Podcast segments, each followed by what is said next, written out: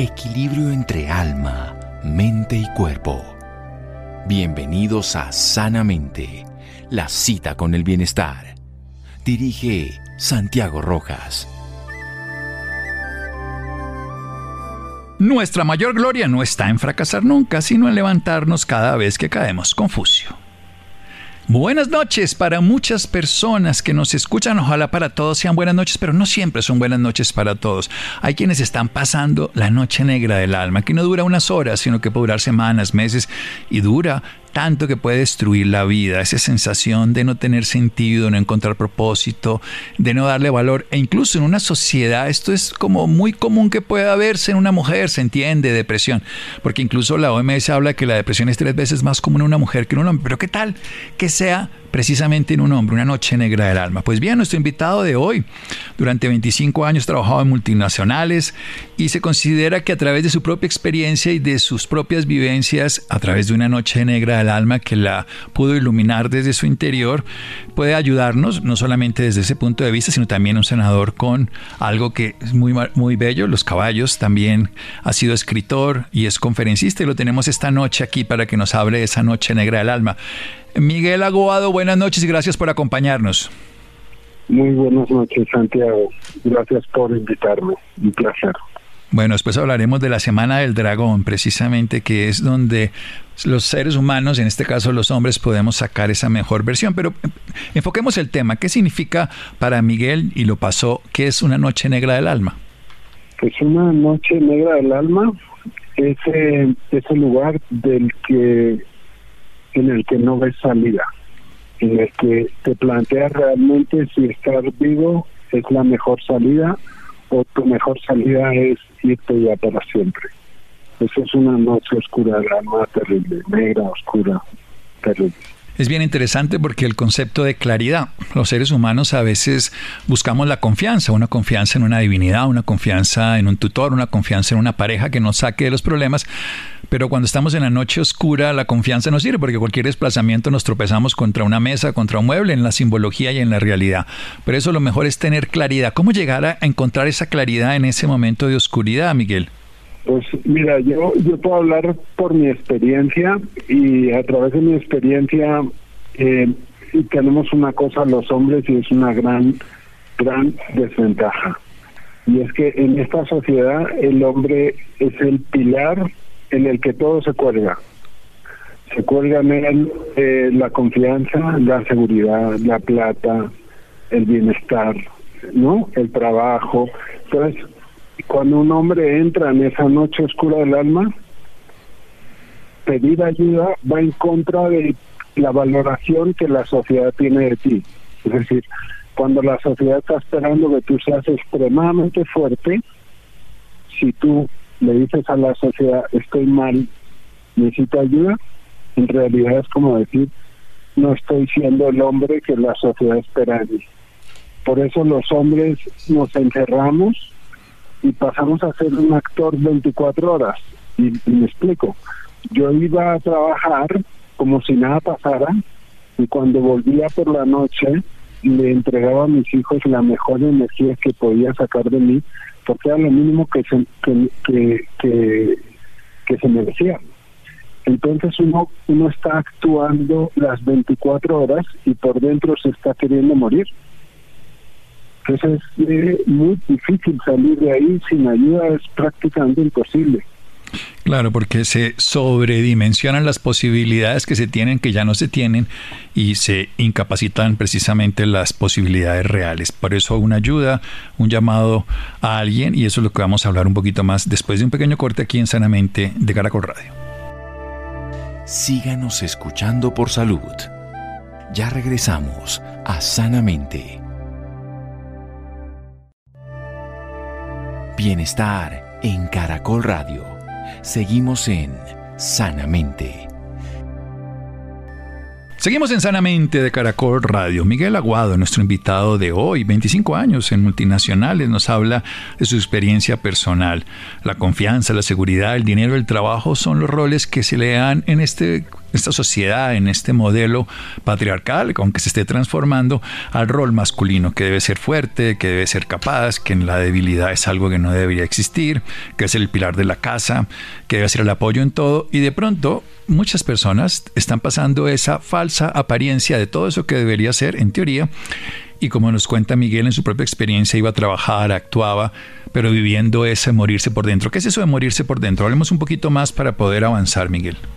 Pues mira, eh, el tema es que eh, por dentro uno se quiere morir y puedes tener toda la plata del mundo que quieras. De hecho, hay un actor muy famoso, Jim Carrey, que, que también es famoso porque pasa por noches oscuras del alma a menudo. Y el tipo dice, a mí me gustaría que todos fueran ricos y famosos para que todos supieran que eso no significa nada cuando te quieres morir. ¿Sabes? Entonces... Perfectamente eh, claro. Sí, Jim Carrey. Bueno, y, veamos que otros se han suicidado también estando en la cúspide de la fama, ¿no? Total, total. Y lo que a mí personalmente me pasó es que salir de ahí no me fue posible solo. Entonces me pasé de una noche oscura del alma a una niebla bien espesa, que, que yo hoy la puedo llamar como zona de confort pero es un lugar donde no quieres estar, te toca estar y puedes sobrevivir ahí. Para mí fue tan pesado, como no me sané de la noche oscura del alma, fue tan pesado pasarme a la niebla que yo a los pocos días decía, bueno, yo veo tres metros adelante de mí, puedo llegar allí, pero cuando llegue quiero o una luz o un precipicio, cualquiera de las dos me sirve. Que me saque de este lugar, ¿no? O sea, no importa que sea morirme o vivir, pero no quedarme aquí. Yo, pues sí, eso es un estado es un estado de desagrado que de todas maneras se volvió un statu quo, ¿no? De permanecer allí porque no tengo más opción. E, esto es común, muchas personas están allí o están en una noche oscura del alma y se eh, quedan allí eternamente o se destruyen, se lesionan, la adicción es uno de esos caminos comunes, o se quedan en esa niebla espesa donde ni siquiera saben qué hacer Avancemos un poco más, Miguel. Esta historia es verdadera y es transformadora que le puede ayudar a muchas personas porque a eso se dedica ahora Miguel. Sigamos. Sí, mira, el, el 80, el, el 20% de los hombres que entran en depresión y no tienen ayuda acaban alcoholizados. Eh, ese es un dato. Otro dato importante es que el 80% de los hombres que deciden matarse son exitosos en eso. Entonces el nivel de desesperación es gigante. Esto, imagínate esto, eh, Santiago, si te parece voy a hacer un símil. Por favor. Yo me levanto por la mano de rodilla fuerte. Me puedo parar, puedo caminar un poquito, se me va pasando un poco el dolor y me doy cuenta que puedo, puedo caminar media hora, pero no una hora. Puedo conducir un par de horas, pero no más. No puedo jugar a fútbol, pero puedo jugar a golf si hay un carrito ¿sabes? Entonces uno se acostumbra a vivir en esa niebla espesa tan, tan dolorosa. Y uno dice, bueno, eh, miras hacia adelante y dices, puedo con esto. Y uno se alista para el resto de su vida vivir ahí. Entonces hay dos decisiones, o sí o no. Es así de claro, o sí o no. Yo cuando estaba en esa niebla, en esa niebla tan espesa, a mí me daba igual sí o no. Imagínate, yo decía, necesito caminar estos tres metros que es el día de hoy, y en el día de hoy o encuentro un precipicio o encuentro la luz. No más, no me sirve más. Un día más así no aguanto. Casualidades de la vida o diosidencias, como lo queramos llamar. Ese día me llamó un amigo y me dijo, vamos a cenar. Y yo dije, quizás la luz. Entonces, él no sabía nada de lo que yo estaba transitando, nada. Buen actor, ¿no? Hay que recordar que muchos están actuando el rol que la sociedad y que ellos compraron, aunque por dentro se están desmoronando. Bien, entonces ese amigo de la diosidencia lo llevó a sanar. Adelante, Miguel. Sí, este, este amigo fuimos a cenar y, estuvimos riendo los primeros 20 minutos, completamente como dices, un actor de Oscar y jaja, ¿qué tal tu mujer? Súper bien, los niños súper bien, el trabajo mejor imposible, así. Y de repente el tipo me dice, Miguel, voy a ver a esta persona. sin más, me lo dijo de la nada. No sé, no sé, no sé cómo lo hizo. Y fui a ver a esta persona, esta persona es una especie de, de yogi, eh, yo vivía en India en ese momento, y me fui a su ashram y ahí estuve un mes y medio. Pedí experiencia en el trabajo porque es que sentía que me moría.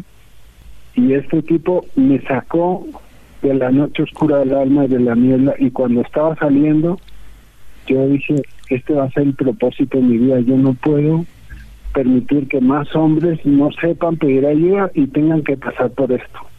Excelente, además, yo creo que toda la historia, seguramente los que conocen la historia del creador de Alcohólicos Anónimos tienen este conocimiento también, ¿no?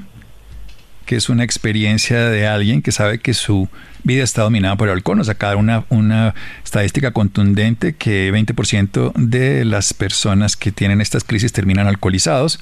80% de las personas que deciden matarse, suicidarse, están en un momento exitoso de su vida. Esta noche oscura del alma es una realidad y por eso es el interés del programa de contarlo y de contar que se puede salir, pero que se requiere apoyo, que nadie desde adentro, porque además al estar uno en una noche oscura o en una niebla espesa, no ve nada, no tiene claridad, no sabe ni para dónde va. A mí siempre que oigo estas historias me acuerdo de uno de estos, del, cuando los eh, personajes que se quedan aquí entre Chile y los del equipo de rugby, que se quedaron en, en, la zona de la montaña en, en, Chile, en los Andes, que se quedan allí y ellos estaban a uno o dos kilómetros de un pueblo y cogieron la carretera, la vía para el otro lado, se gastaron mucho tiempo. Al no saber para dónde ir, pues se demoraron y tuvieron hasta que comer cadáver. Eso es claro que si hubieran tenido pues un GPS, un guía, hubiera llegado en cuestión de minutos o de horas al lugar de, salvación. ¿Cómo permitirse eso? Porque precisamente la gran mayoría no se lo permite. Miguel tuvo un, un caritativo amigo que lo, que lo puso en resonancia con la persona indicada, pero con las demás personas, ¿qué hacemos? Pues es bien difícil, Santiago, porque el hombre no quiere pedir ayuda, no está preparado para pedir ayuda y decir, ah, tú creías que yo era fuerte, pues soy esto. Y yo siempre digo que ser vulnerable es ser dos veces fuerte. Una porque muestras tu debilidad y la otra porque no te da miedo mostrar tu debilidad. Pero es que los hombres no nos cuesta tanto, nos, nos cuesta tanto. Nos cuesta tanto, de acuerdo. Nos cuesta tanto por, por la idea de que no podríamos caer. Yo quiero hablar de, de, esa consideración ser débil es estar mal, sentirse mal es, sentirse peor por creer que no debemos estarlo. Sigamos un poquito esa idea, porque esa es parte fundamental de permanecer allí. Pues eh, eh, en mi opinión, Santiago, y es muy personal, yo opino que nada te pasa a ti, todo te pasa para ti. ¿Qué significa eso? Que si estás en esa noche oscura del alma, es que viniste a este mundo a salir de ahí. Y eso lleva a una idea mucho más profunda, si me permites.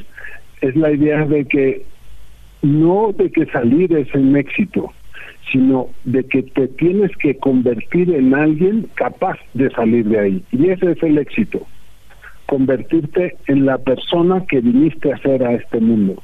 Ese es el verdadero éxito. Ese es el verdadero éxito.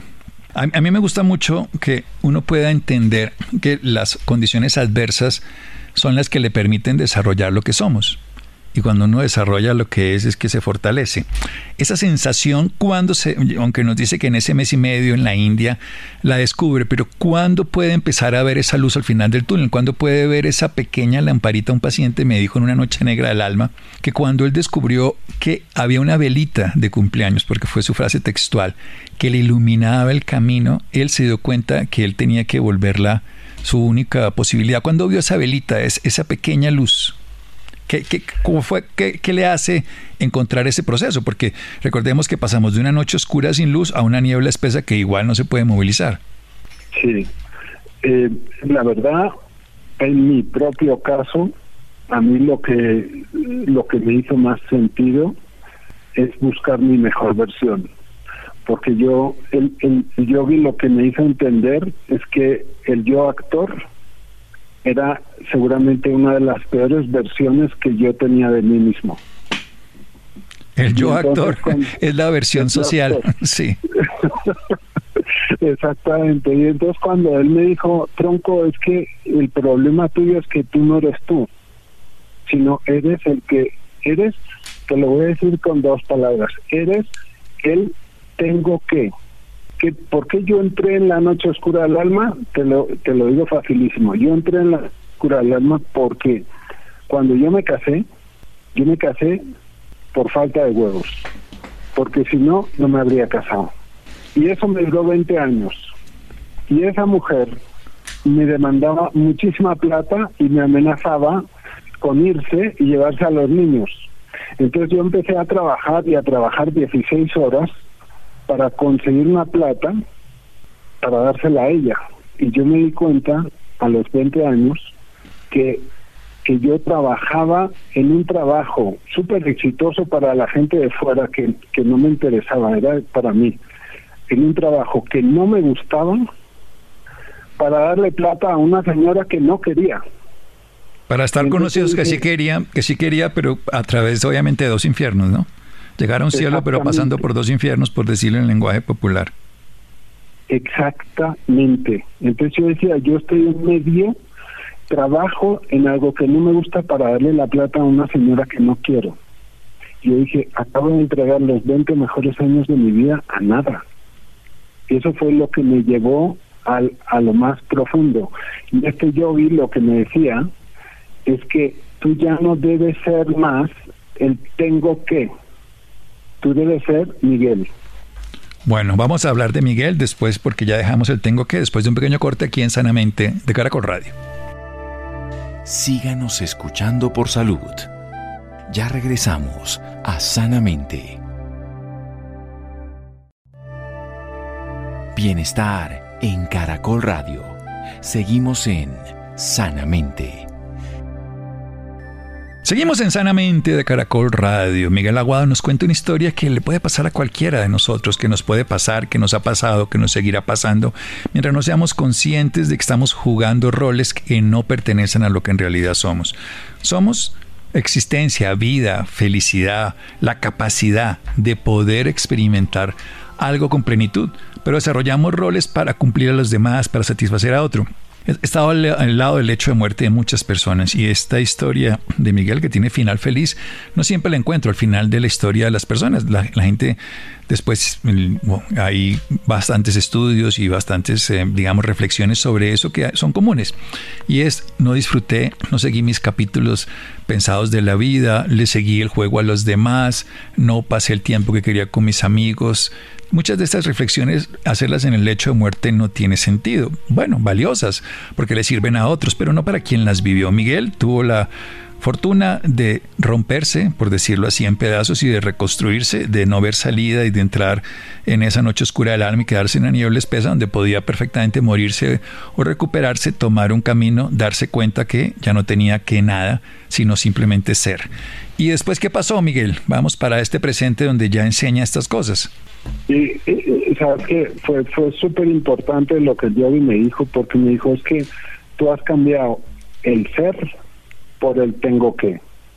Y cuando tú te identificas con el tengo que, Miguel es, tengo que ir a trabajar porque tengo que dar plata a esta señora y eso lo haces como parte de tu ser, es cuando dejas de ser. Y ese fue, eh, fue y también la salida. Cuando comprendí eso, fue la luz que me hizo ver, digo, coño, yo no soy este. Si no soy este, se abre un mundo de posibilidades delante de mí, ¿sabes? Un mundo de posibilidades que además hay que volverlo realidad. Vayamos a, a un poquito más adelante. ¿Qué es esto de la Semana del Dragón?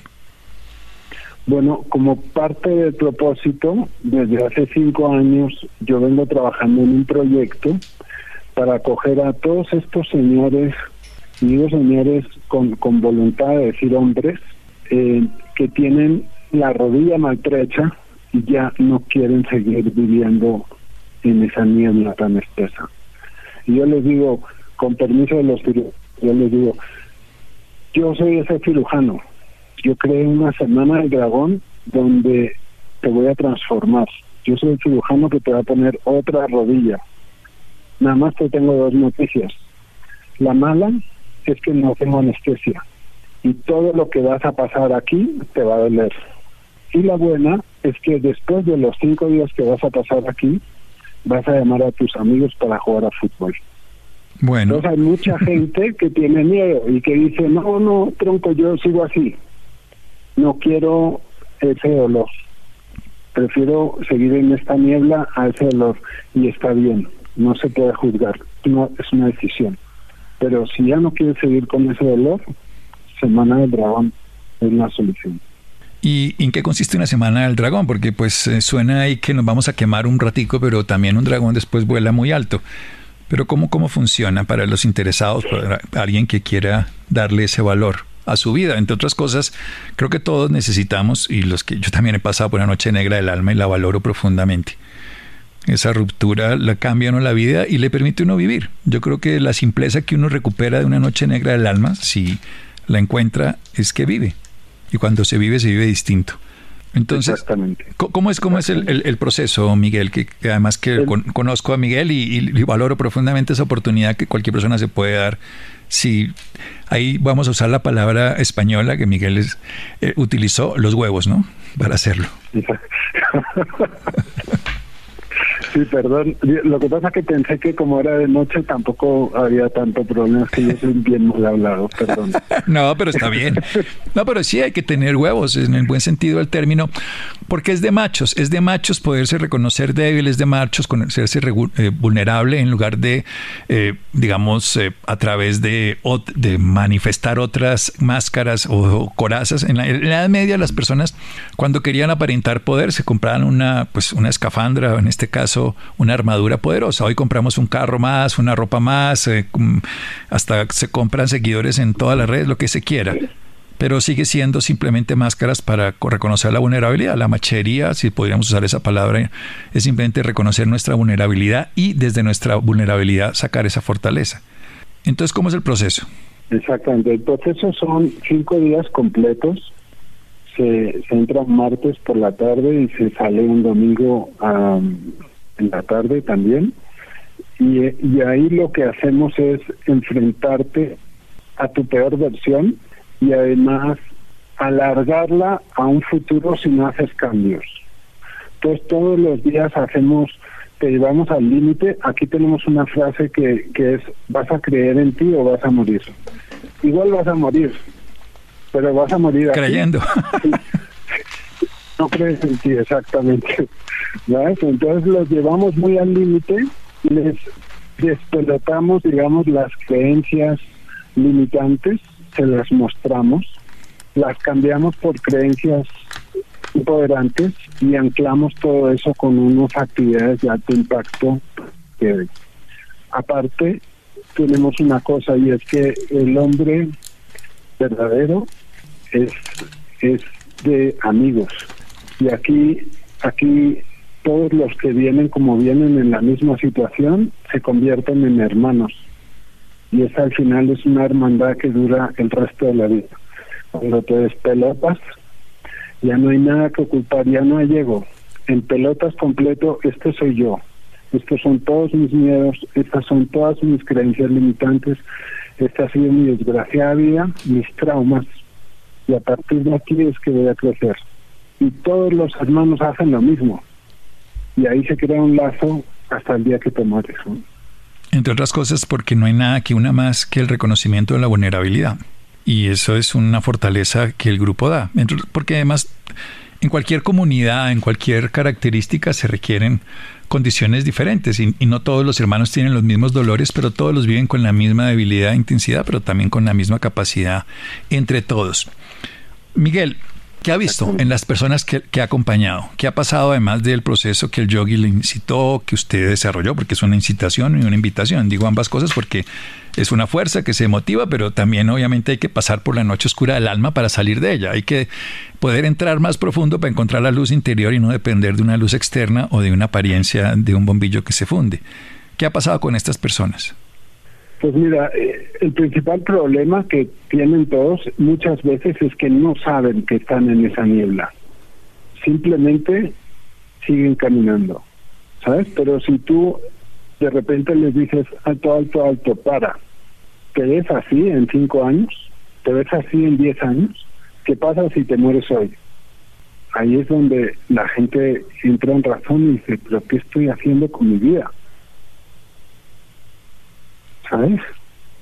Entonces, eh, después de salir de, de, todo esto, después de hacer eh, lo que yo les, lo que preparamos aquí para ellos, ellos salen con una mirada de tigre, donde el tengo que no es una opción, donde la única opción es ser, ser uno mismo con toda la fuerza y todo el poder que te da ser Dios en ti mismo. ¿Sabes? Y eso es, mi garantía total. Si tú no sales de aquí totalmente transformado, te vuelvo toda la plata porque no quiero fracasos en mi vida.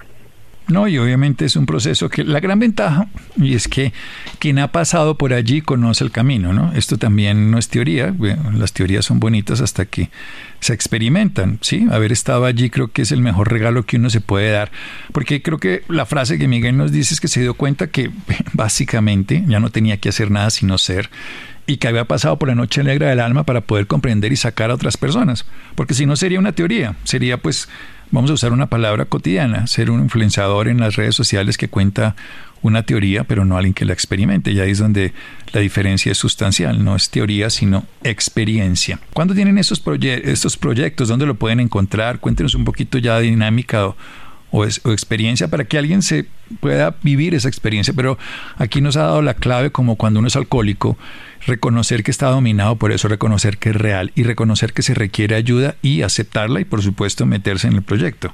Pasando por la noche del dolor, pero saber que va a volver a jugar fútbol en el ejemplo de la rodilla. Exactamente. Pues mira, eh, yo, yo llevaba ya año y medio largo trabajando con unos socios en un proyecto que se llama Forja, ha sido tremendamente exitoso y es un, este es un proyecto de tres de crecimiento personal, pero por lo mismo que comentaba al principio, los hombres casi no se dan el chance. Han pasado 200 personas por aquí, pues los hombres no se dan el chance. Ahí me di cuenta que tenía que hacer unos ajustes y tenía que hacerlo solo para hombres. Entonces esto dura cinco días, se llama, se puede encontrar en semanadeldragón.com Ahí buscan, leen todo, ven videos y explican. No aceptamos a todo el mundo, Santiago, tengo que decirlo. Hacemos entrevistas personalizadas y solo aceptamos a quien realmente está urgido de salir de ahí. Porque yo no quiero a la gente que se tome esto y quite una plaza a alguien y se lo tome como, bueno, voy a ver qué es, voy a hacer turismo espiritual. No, no, no, no, no, no. Esto es para gente que necesita salir de la niebla espesa o de la noche oscura. No, no es turismo espiritual y en las entrevistas personales del 80% yo acabo diciendo que muchas gracias y tal, pero pues que no es el momento para ellos, ¿no? Sí, yo creo que pues es que estar dispuesto, ¿no?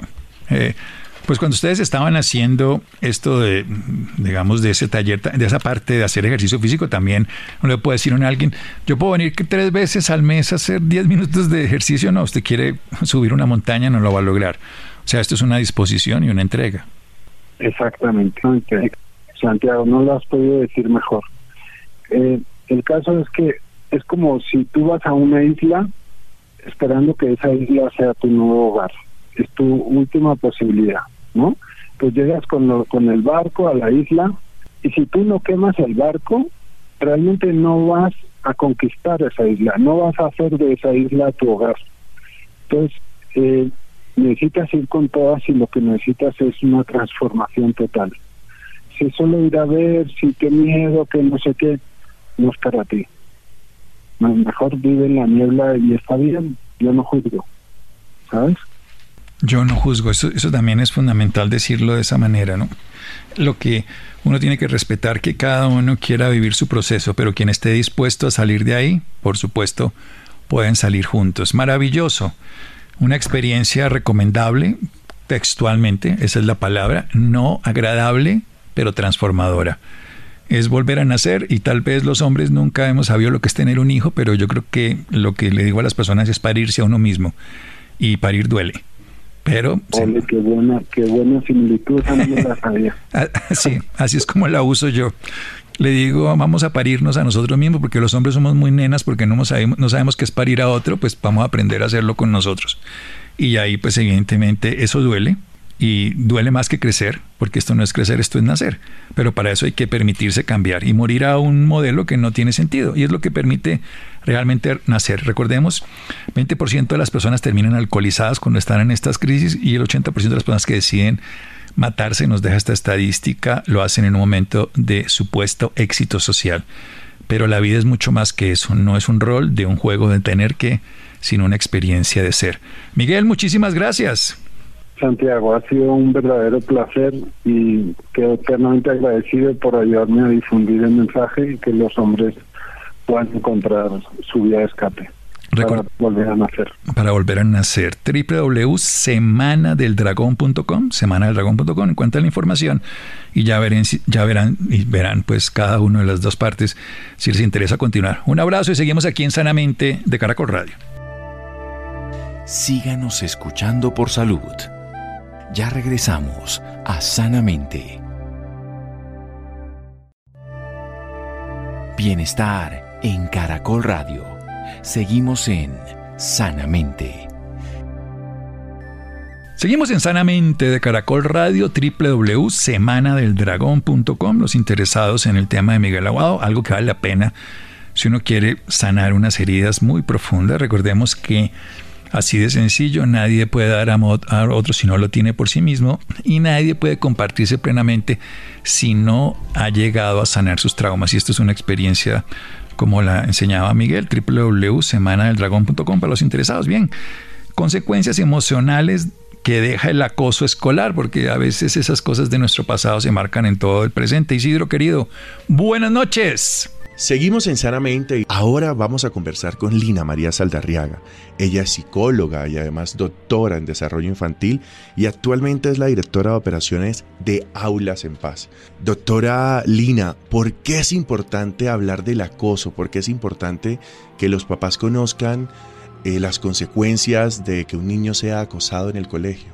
Bueno, pues una de las cosas más importantes que no se nos debe olvidar es que el acoso, la intimidación escolar, es un fenómeno que se da muy frecuentemente, es decir, la gran mayoría de los niños y niñas que están en instituciones educativas pueden enfrentarse a una situación de estas, bien sea que pueden ser víctimas de este tipo de situaciones, bien sea incluso que puedan ser los niños que o los niños o las niñas que agreden a otros o los observadores que ahora después de tantos años de investigación sobre el tema nos hemos dado cuenta que cumplen un papel fundamental entender eso, más entender qué es lo que pasa para cada uno de estos roles, digamos, de los que te estoy hablando, es muy importante porque uno lo puede prevenir y darles herramientas socioemocionales a los niños, niñas y adolescentes.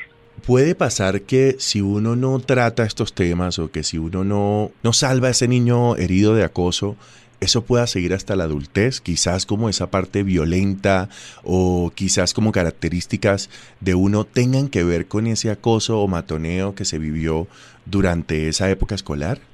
Claramente, y hay ya toda la evidencia científica al respecto que respalda la idea de que si uno no hace nada en el momento, digamos, en el que ocurre cuando los niños están en edad escolar, eso tiene consecuencias muy negativas a largo plazo.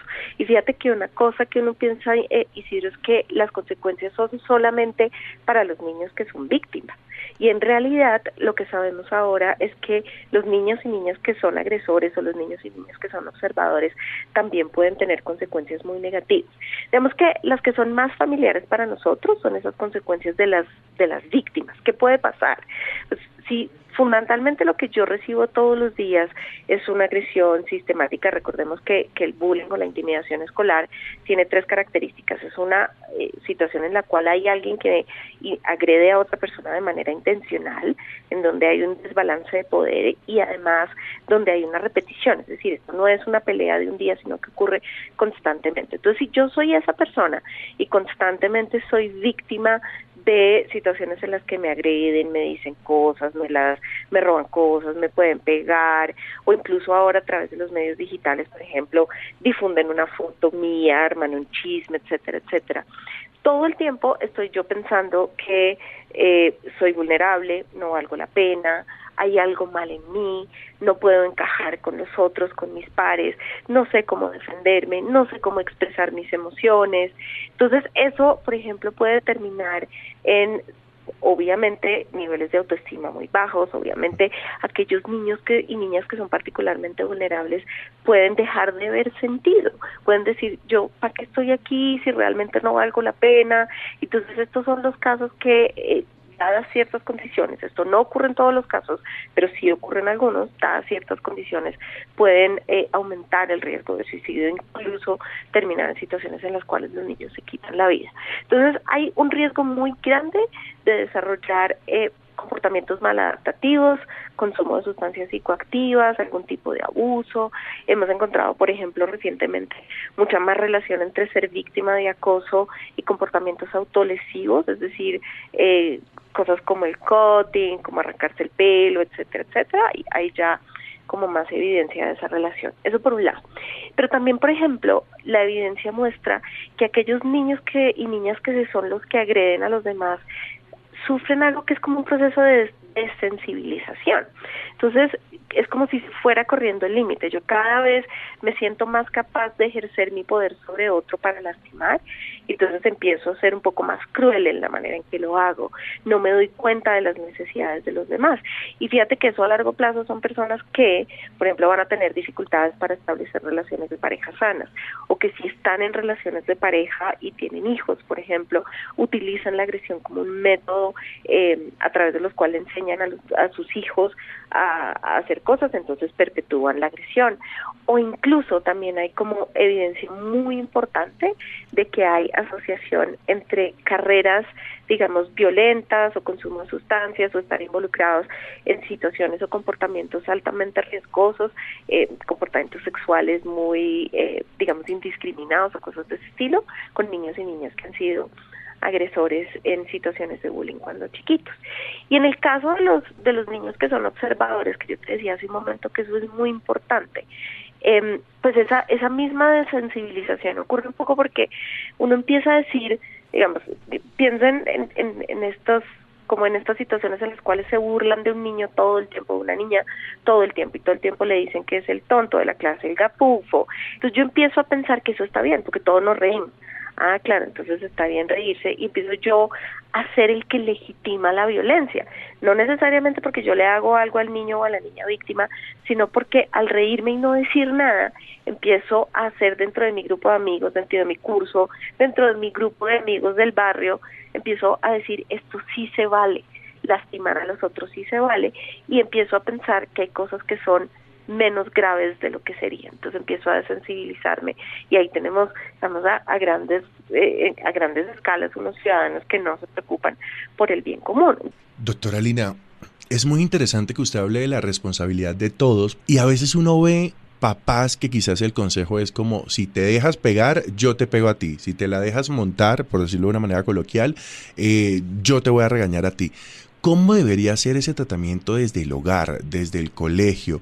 Eso yo creo que diste en el clavo de, de la pregunta, porque por un lado lo que yo te estaba contando tiene que ver con que nosotros hemos identificado que en las relaciones entre los niños y niñas hay como ciertas vulnerabilidades y uno puede, por ejemplo, entrenar a los niños agresores a que sean más empáticos, a los niños víctimas a que sean más asertivos, a los niños que son observadores a que puedan intervenir para evitar la injusticia.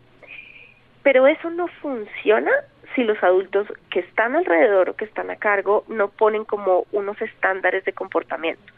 Si yo soy un profesor o una profesora dentro de un salón de clase y yo veo que los niños eh, y niñas de mi salón de clase se están riendo de otro, una cosa es quedarse callado o incluso reírse con los niños, que en últimas lo que está haciendo es decirles implícitamente eso está bien, burlarse del otro está bien a otra a otra posibilidad de comportamiento de ese adulto que es pararse y decir qué es esto qué, qué tiene esto de gracioso un minuto.